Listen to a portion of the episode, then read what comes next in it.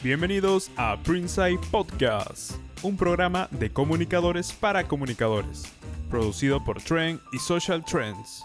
Todas las semanas, Augusto Ayesta y Maggie Galarreta tendrán una singular charla con un invitado especial, que te dejará un nuevo aprendizaje del mundo de la comunicación.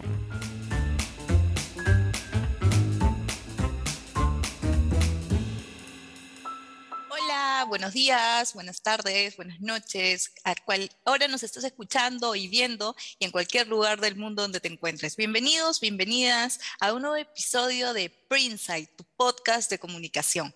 Hoy estamos súper contentos porque tenemos una súper invitada. Augusto, ¿cómo estás? Ahora nos vas a contar, Augusto, ¿a quién tenemos hoy? Hola, May, ¿cómo estás? Hola a todos nuestros oyentes, a todos los, o nos ven, nos escuchan por donde estén.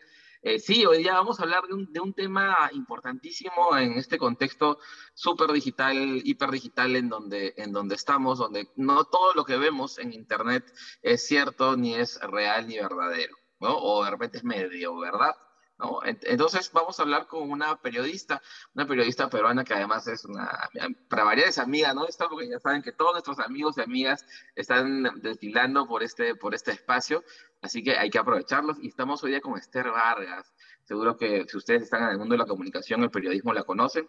Esther tiene pues muchísima experiencia en medios de comunicación, no es eh, periodista, editora de plataformas del diario Perú 21, además fundadora del espacio Clases de Periodismo, ya hace, que ya me, contaré ya hace más de 10 años, creo yo, seguro, ¿no? que es este espacio de, de relleno de recursos, información para las personas que están en el mundo del periodismo digital. ¿No? Y también amante y promotora del café peruano, ya nos va a comentar también todo lo que hace en, la ruta del café peruano y otras cosas más. Entonces, en, realidad, buenísimo que esté Esther acá con nosotros compartiendo pues eh, todas estas cosas que debemos conocer, seamos o no seamos comunicadores, porque todos estamos expuestos a las noticias falsas, a los rumores y a los fake news. Así que Esther, bienvenida, gracias por compartir, por darte este tiempo en tu recargada agenda para conversar con nosotros. ¿Cómo estás?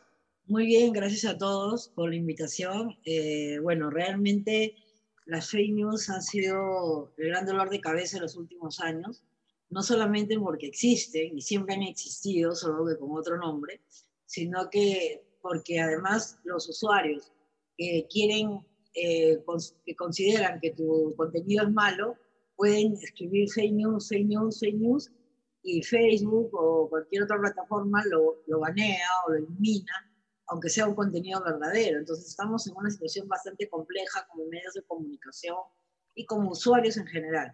Entonces la fake news yo creo que no es una cosa nueva, solamente que con la llegada de Donald Trump al poder eh, se puso de moda pero en realidad noticias falsas hemos tenido siempre, e incluso antes de Internet, porque mucha gente dice que por culpa de Internet nacieron las fake news, ¿no? Y por culpa de Internet casi todo lo, que, malo que estamos haciendo en este país.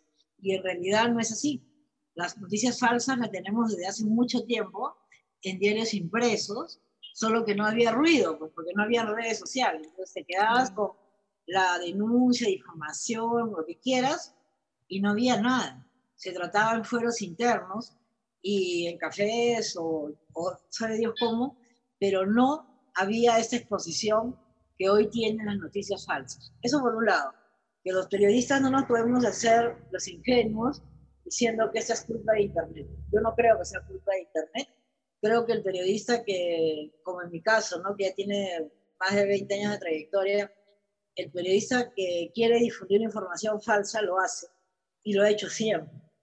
Entonces creo que tiene que ver con la falta de ética, que es un problema que no es de Internet, sino es un problema de formación de los periodistas.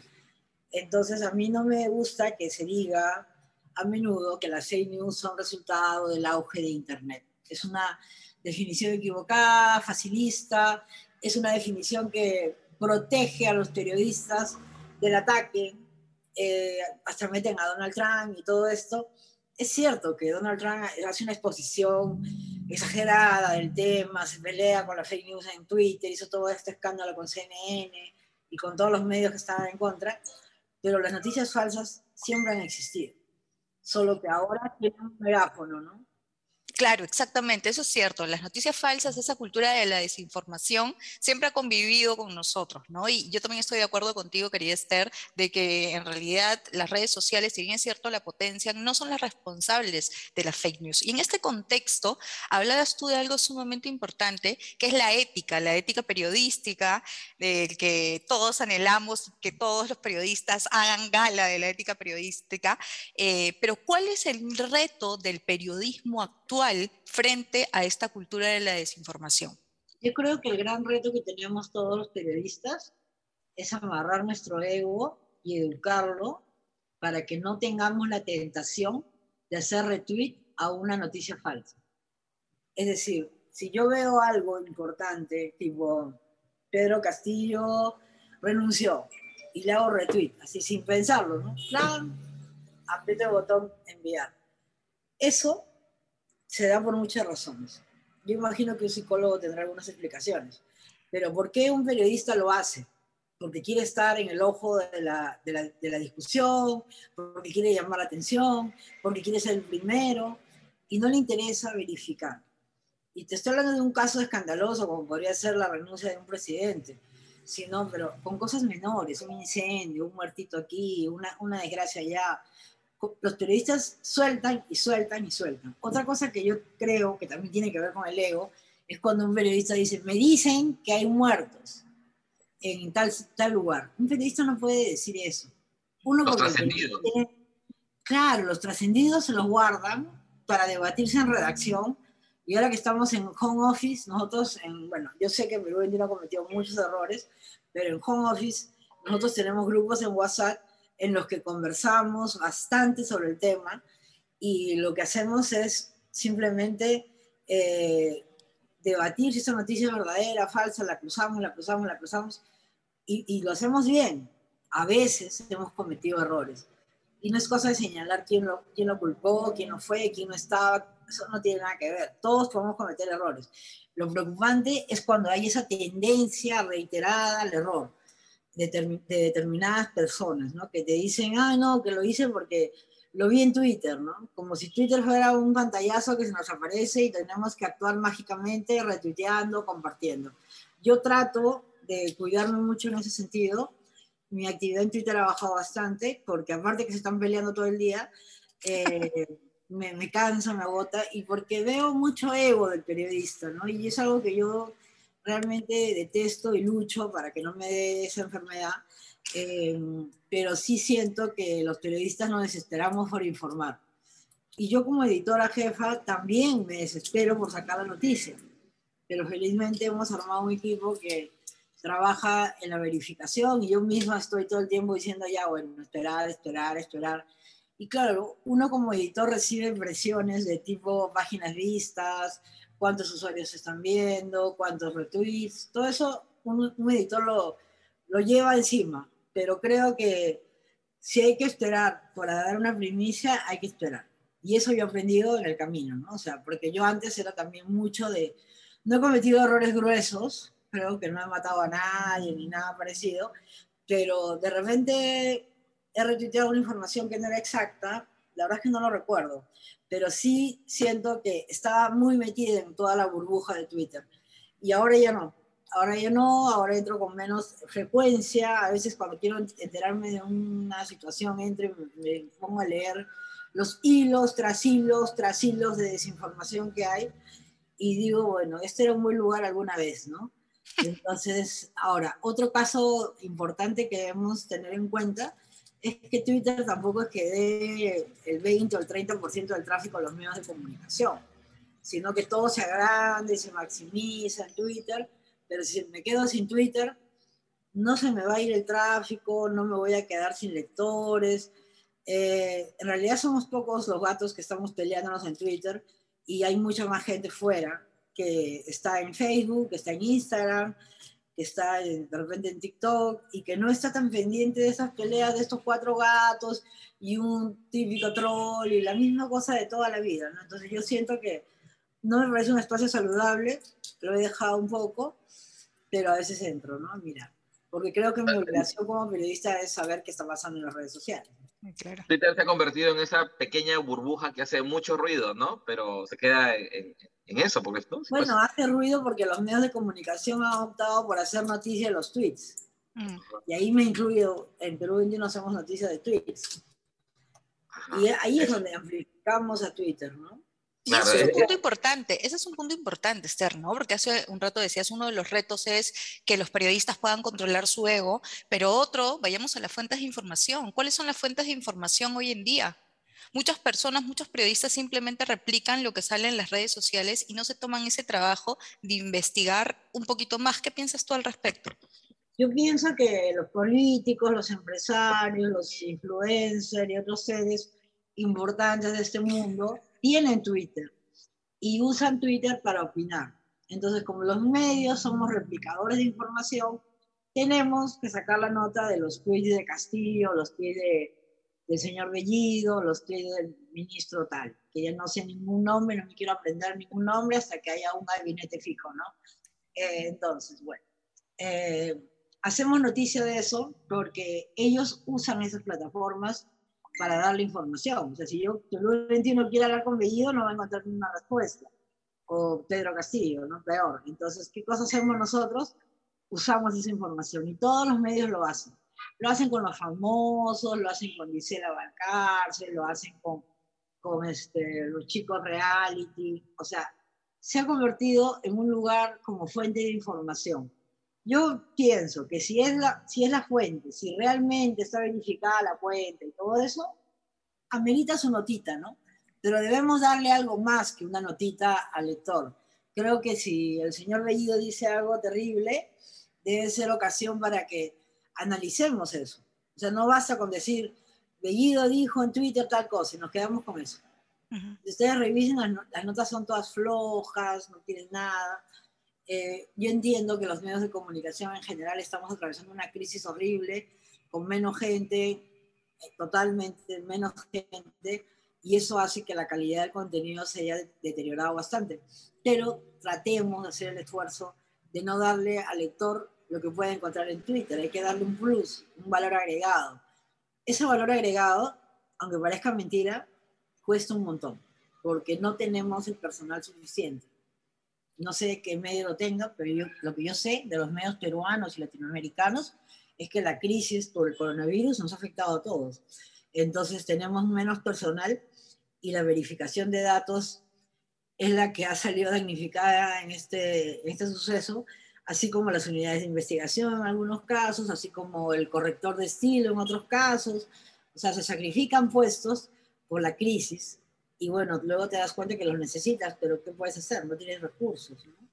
Pero, eh, Esther, y mencionas algo súper súper importante y, duro en realidad para todo el sector, ¿no? Que es la crisis, ¿no? Esta crisis que han pasado en realidad todos los medios en, en el mundo y Perú no es la excepción, ¿no? Y, y, cómo presiona, ¿no? Cómo presiona por varios lados. Por un lado, por la falta de recursos, por otro la velocidad de la noticia, porque efectivamente ah, hay redes que son más burbujas que otras, pero la gente finalmente lo va a leer o por Twitter, por Facebook, o por una cadena de WhatsApp, ¿no? O por el diario, o por, por, un, por una web. Entonces, ¿y cómo, cómo ahí eh, trabajar de alguna forma el fact-checking o la verificación de, hechos con pocos o, o, nulos recursos? ¿no? Cómo los periodistas, y en realidad la gente también, los usuarios también pueden hacer su propio fact-checking. ¿Cómo, cómo podemos ayudarnos y librarnos de toda esta información a medias o falta que En mi caso, con el escaso personal que yo tengo, lo que les he dicho es, no importa salir primeros, lo que importa es salir con la verdad. Así que no te desesperes, no te angusties, así lo tenga el medio X, tú espera y confirma, llama, usa el teléfono, porque mucha gente dice, le mandé un WhatsApp si bien es cierto que yo estoy todo el día en WhatsApp, todo el día estoy en Facebook y todo eso, no se trata de, le mandé un WhatsApp, sino se trata de hacer nuestro trabajo original de todos los tiempos, el más antiguo del mundo, que era llamar por teléfono. ¿Por qué hemos dejado de llamar por teléfono cuando podemos hacer esa llamada? O sea, no vas a poner, en, en la nota no vas a poner, le mandamos un WhatsApp al señor tal y no respondió. No tienen por qué responder Pero si tú marcas y marcas y marcas al señor tal, tienes la, el argumento para decir que lo trataste de ubicar.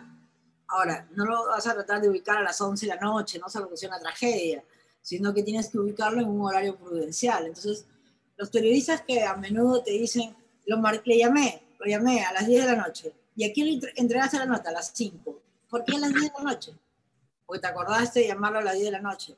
Entonces creo que las prácticas éticas y las prácticas eh, de rigor se tienen que reforzar todo el tiempo.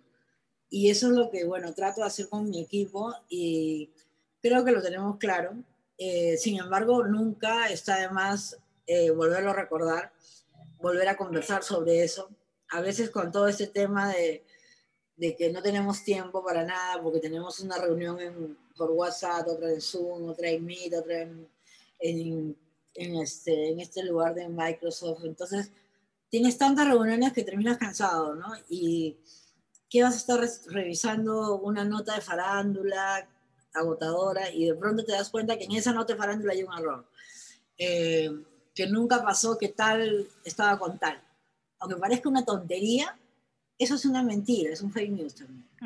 O sea, inventarle una pareja a un farandulero también es un error. Entonces, tenemos que corregir todo. En mi caso, yo veo todo, veo la política, veo locales, obviamente descanso, el lunes me voy de vacaciones, este, y bueno, no, es que saque cuarto, sino que simplemente ya tenemos directivas y cuando toca, toca, ¿no? Hay que asumirlo y a ver qué pasó, por qué pasó. Eh, ahora, cuando se trabaja con poca gente, el riesgo de equivocarse es bastante alto. Pero felizmente tengo profesionales de primer nivel que están resistiendo y están haciendo un gran trabajo y tenemos el apoyo de la redacción, ¿no? que es mucho más pequeña, pero es mucho más este, creo justamente que acuciosa para evitar ese tipo de errores que cuando los hemos cometido nos han costado bastante, bastante ruido, ¿no? Me emociona mucho cómo hablas de tu equipo, ¿no? Cómo, cómo les das lugar y eso me parece muy bonito. Y hablamos de la profesionalización del periodismo, ¿no? Los periodistas son profesionales en la noticia, en informar, pero hoy en día existe una corriente enorme que es el periodismo urbano, lo que llaman el periodismo urbano, ¿no? Que es que la gente sale a la calle con su cámara y empiezan a informar, ¿no? Yo, yo me he topado alguna vez con personas que se graban aquí en el centro comercial, el Jockey Plaza, está sucediendo, claro, yo volteo sigo caminando, alguna vez me ha tocado. ¿Qué piensas tú de eso, Esther? Bueno, yo pienso que mi mamá es una periodista urbana, porque a veces también agarra y me manda un audio, ay, que mira, están podando los árboles. El alcalde, ¿no? sabes tú si fue el alcalde, si fue una disposición municipal de Lima. De hecho, creo que no es tan malo que se hayan llevado los árboles porque los están colocando en otro lugar. Pero mi mamá, como cualquier usuario, sale, hace sus videos, sus cosas, y a mí me pasa la información y obviamente no le creo, es, lo identifico, y ahí está esa premisa de que no le creas ni a tu mamá, ¿no? Eh, yo, yo, la cumplo al pie de la letra porque sé que mi mamá puede ser exagerada o no me da la información completa. Eh, yo creo que estos periodistas, entre comillas, que antes le decían periodistas ciudadanos, eh, van a existir, pero depende del periodista cuidar su espacio cuidar su lugar de trabajo y marcar la diferencia con ese periodista ciudadano. El periodista ciudadano te dice que podaron 100 árboles frente al malecón de Chorrillos y que seguro que fue el alcalde porque el alcalde no tiene una política verde, y etc. El periodista te dirá las razones por las que se podaron esos árboles. Y si el alcalde tuvo responsabilidad, lo dirá. Pero se supone que tiene que cruzar información, verificar, llamar, ir al lugar de los hechos, no quedarse con un video medio borroso en Twitter. Entonces creo que si marcamos la diferencia entre el periodismo, el periodista urbano, periodista ciudadano y nosotros, los periodistas, vamos a seguir sobreviviendo y vamos a seguir teniendo trabajo, porque las diferencias son notables. Ahora, hay gente superdotada, hay gente superdotada que yo admiro en redes sociales que hace cosas geniales y se toma el trabajo de verificar, y yo digo, ojalá ese fuera mi redactor, pero, pero no son muchos, no es la mayoría. Esther, y en este medio turbulento eh, que está en los, los, los, medios de comunicación, ¿qué, ¿qué, fórmulas has visto que estén funcionando para generar recursos, la suscripción, los contenidos exclusivos, la investigación, eh, ¿qué cosa, qué cosa, qué pueden hacer los medios para... Bueno, se está haciendo de todo, ¿no? Diferentes medios están recurriendo a la suscripción, otros están recurriendo a la mayor cantidad de videos que puedan monetizar, las páginas vistas que se, también se monetizan.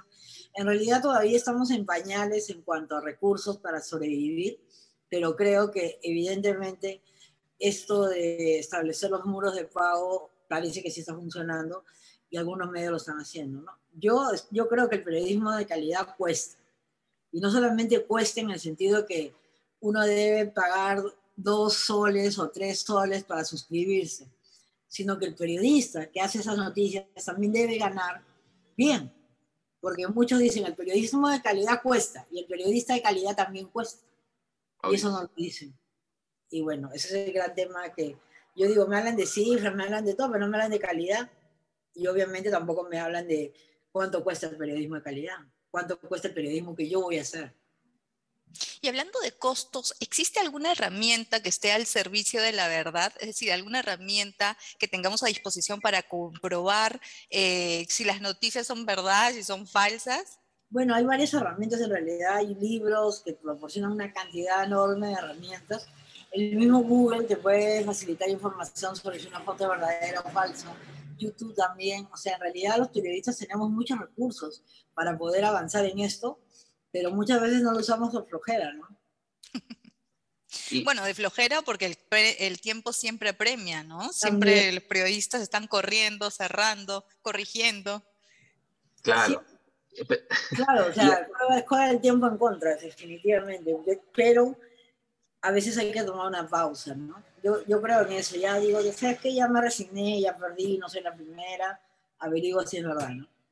A mí me duele, porque yo sí soy, a mí me gusta ser la primera, pero cuando ya llegó el momento de que no tengo la información, me resigno, sufro y digo, ya, demórate todo lo que quieras, averigua todo lo que quieras y me cuentas, ¿no? ¿Qué vas a hacer? O sea, en realidad no puedes ir contra algo que no lo tienes.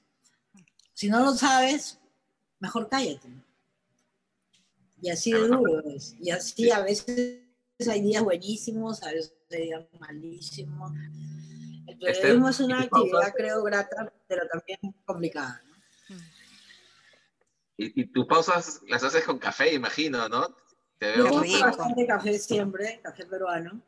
Este, bueno, y me doy tiempo para divertirme con el café pero también el café hay que verificar, ¿no? Porque aunque parezca mentira, yo tengo una página web, ¿no? Y hay notas que salen en los medios generalistas donde dice, ¿qué tipo de café es para ti?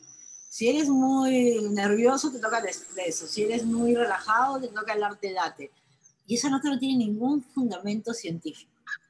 Entonces, de, del café también se dicen muchas cosas, que da cáncer, que mejora, que cura el cáncer, que, que da hipertensión, que cura la hipertensión, de todo. Y en el campo de la, salud, por ejemplo, también. Entonces, lo que hacemos en, en, en, la ruta del café peruano es usar fuentes verificadas. Gracias a Dios existen médicos interesados en hablar del café y siempre nos están hablando del café sobre las verdades y mentiras que hay alrededor del café, ¿no? Yo creo que se ha vuelto un referente, ¿no? De la ruta del café peruano. Eso es un ¿Desde cuándo estás con ese proyecto, Esther? Ese proyecto está, tiene tres años y medio. Nació como la idea de fomentar el consumo de café peruano. Y creció, creció, creció. Y ahora estamos sacando una revista eh, que sale, va a salir cada dos meses. Y estamos trabajando siempre, diciéndole a la gente cómo, dónde encontrar un buen café, ¿no?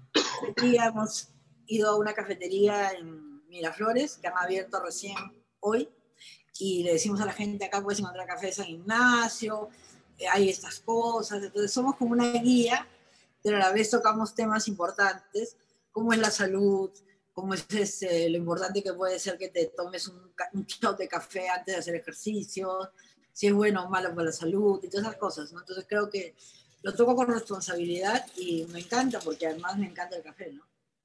¿Y en qué tiempo haces toda esta investigación? Porque entre Perú 21, las plataformas, tus redes y también el café y además lo que haces, siempre lo haces bien. Temprano. Yo me despierto temprano, de reparto mi tiempo. Creo que soy bien organizada en mi trabajo. en mi vida soy un caos, pero en mi trabajo soy bien organizada. Entonces yo despierto y digo, voy a hacer esto, tatán, tatán, y me organizo. Pero la vida no. no hay problema. Tenemos varios así. Tenemos varios así. Oye, quiero que qué, qué, qué, fabuloso, Esther, qué bueno, y sobre todo que estás promoviendo también el consumo de, de, de, café peruano, ¿no? Yo gracias a, a, la ruta del café peruano he podido conocer estos varios, varios tipos de café, incluso en Maí que hemos probado, ¿no? Estos cafés Delicioso. Que hemos dado al equipo a fin de año. Entonces, sí, ex, excelente, ¿no? Y, y, bueno, por algo dicen, ¿no? Que el periodismo es la, la, la, profesión que más café toma en el, en el mundo, ¿no? Espero Oye, que no sea un... Tomar buen café, porque la gente que dice, no, el café me da gastritis, y le digo, ¿qué café tomas? ya se imaginan cuál, ¿no? en latita y todo eso. Entonces yo les digo, ese café es malo, le digo, o sea, tienes que tener en cuenta la oxidación del café, cómo llega a tu estómago. Lo que pasa es que antes yo no sabía todo eso. Yo, yo antes de empezar a escribir de café, yo estudié barismo. Así que tengo un diplomado en barismo y ya puedo entender cómo es el café. E incluso cuando compro un café que venden en el aeropuerto, que no voy a decir su nombre, cuando tú lo abres, y ponen los granos sobre la mesa, lo vas a ver negros y te manchan la mano. Terror. O sea, tú te lo consumes eso y te hace daño el estómago. Y luego le echas la culpa al café. Entonces, cuando mi doctor me dice, no puedes tomar café, yo le digo, doctor, ¿qué café toma? Me dice tal. Y yo le digo, bueno, ese café es tostado, oscuro, negro, mancha. Y ese café hace daño. Yo tomo un café de tueste claro, un café orgánico, que no usa pesticidas. Y entonces mi doctor me dice, ya, toma café. y además del café, también no abandonas tu lado de docencia, porque sé que estás dictando unos talleres. También. ¿Cierto? Dicto talleres sobre periodismo. Ahora estoy enfocada en la redacción porque es un dolor de cabeza conseguir un redactor terrible. Entonces doy, doy este, esos talleres. Y también estamos asesorando a las marcas que quieren entrar al mundo del café, porque todo al final tiene de una u otra manera que ver con las cosas que hago. Comunicación, marketing, periodismo, todo eso, ¿no? Entonces creo que nada, la revista es periodismo. Y estoy contenta, justo mañana estoy viajando por la revista. Y nada, pues así que ¿Qué, qué a mí me encanta, me encanta, me encanta esto. Y Esther, dime, para, para abril, eh, para abril, ¿tienes preparado algo? ¿Estás pensando en, en algún taller, en algo? Abre un taller, por favor, Esther. ¿Para qué, perdón? No te escuché. Para, para el mes de abril estamos abriendo talleres, sí, en, ahorita estamos cerrando uno y en abril hacemos otro. Buenísimo, de redacción va a ser también. Sí, redacción avanzada o redacción, yo le digo redacción creativa o redacción eficaz, pero sí, estamos tratando de tener unas 10, 12 personas para ir a fondo con las cosas. Eh, pero sí es importante, creo que hoy día te encuentras con notas de prensa redactadas con los pies y dices, ¿quién aprobó esto? Y bueno, no te basta con un redactor que escribe mal, sino que además si la nota de prensa llega mal, entonces ya te quieres morir, no lo sacas. 100%. Te entendemos. No lo y, sacas, y no lo sacas, porque en verdad, mira, yo si me voy a la nota de prensa y luego le explico al redactor, pasó una hora en la que yo pude haber hecho dos notas. Uh -huh. Y no lo saco. Claro. ¿Y, y dónde, dónde, nos enteramos? ¿Dónde podemos inscribirnos a, a, bueno, para yo los publico talleres? en mis redes sociales lo de los Okay. talleres, por ejemplo, el taller que inicia en febrero, ya lo anuncié en mis redes, en la web de clases de periodismo, en, la, en Facebook, y están ahí en todos lados y ya tenemos inscritos y estamos hablando ahí, cupos, creo que la próxima semana. En tren también siempre, está- siempre hay alguien. Espero que haya alguien esa, esta vez. Claro que sí, sí, sí, ya, ya, ya, ya, ya hablé con Claudia ahí ya. Sí, porque es que uno siempre tiene que estar mejorando, aprendiendo, actualizándose. Y es increíble la cantidad. Yo, mira, yo dejé de, redac- de enseñar redacción porque me aburrí. Porque no podía, no podía. Y en esa época tenía que corregir con lapicero. Entonces me volvía loca, llena de hojas. Y dije, nunca más acepto un curso de redacción uno. Pero mira, ¿cómo es la vida? Uno, que estoy haciendo una revista que no tiene nada que ver con digital. Y dos, he vuelto a, redacta- a- a dictar redacción porque me he dado cuenta que la redacción es el gran dolor de cabeza de todos. Sí. Entonces, si, es algo- si quieres ser el community manager de una marca de café y tienes una ortografía fatal o no sabes cómo decir las cosas, también puedo enseñarte. Entonces, yo creo que volví a los orígenes de enseñar redacción 1, redacción 2, que yo, yo no quería hacer eso, era el curso que yo más detestaba porque te encuentras con chicos que recién salen del colegio, que nadie les ha corregido y te da dolor de que se del cerebro, ¿no? Pero bueno, ahora gracias a internet por lo menos puedo corregir en la computadora y es menos terrible, ¿no? Pero creo que es una gran experiencia y no quiero dejar de hacerlo porque si bien es cierto que yo dejé de enseñar un poco en universidades para dedicarme a proyectos personales como el café, creo que se puede seguir dictando talleres muy personalizados para la gente, ¿no? Claro. Además, Esther, no sabes el, bien que le estás haciendo al mundo enseñándole a escribir. A los... en serio, el bien al mundo, a las agencias, a todo, lo digital, a, todo. Así que el, mundo te lo va a agradecer siempre. Augusto, gusto y un placer estar con ustedes ahora, ¿no? Sí, y bueno. Gracias, nosotros estamos felices de que hayas estado y solamente déjame acotar, o sea, creo que estudiar con Esther es una gran oportunidad, así que todo lo que nos están viendo y escuchando, no se pierdan sus próximos talleres. Si la leemos un poquito, ya sabemos que ahí vamos a aprender un montón, ¿no? Porque tiene una narrativa deliciosa, así que inscríbanse. Y hemos estado felices y seguro que Augusto nos va a decir que ya el tiempo se ha pasado corriendo, ¿verdad? Ya se pasó el tiempo, yo sigo siempre pinchando el globo. Pero nada, Esther, muchísimas gracias por, por hacerte un espacio, por compartir tus experiencias, tus proyectos, tus recomendaciones. Sabes que siempre estamos en, contacto, pero me encanta que esta vez hayamos podido conversar para nuestra pequeña eh, comunidad. Así que, Esther, gracias nuevamente y que te vaya muy bien tus proyectos con el café con todo. Gracias. Muchas gracias. Me da mucho gusto verlos. Chao. Muchas gracias. Y con ustedes hasta el próximo episodio. Chao. Chao, May. Chao.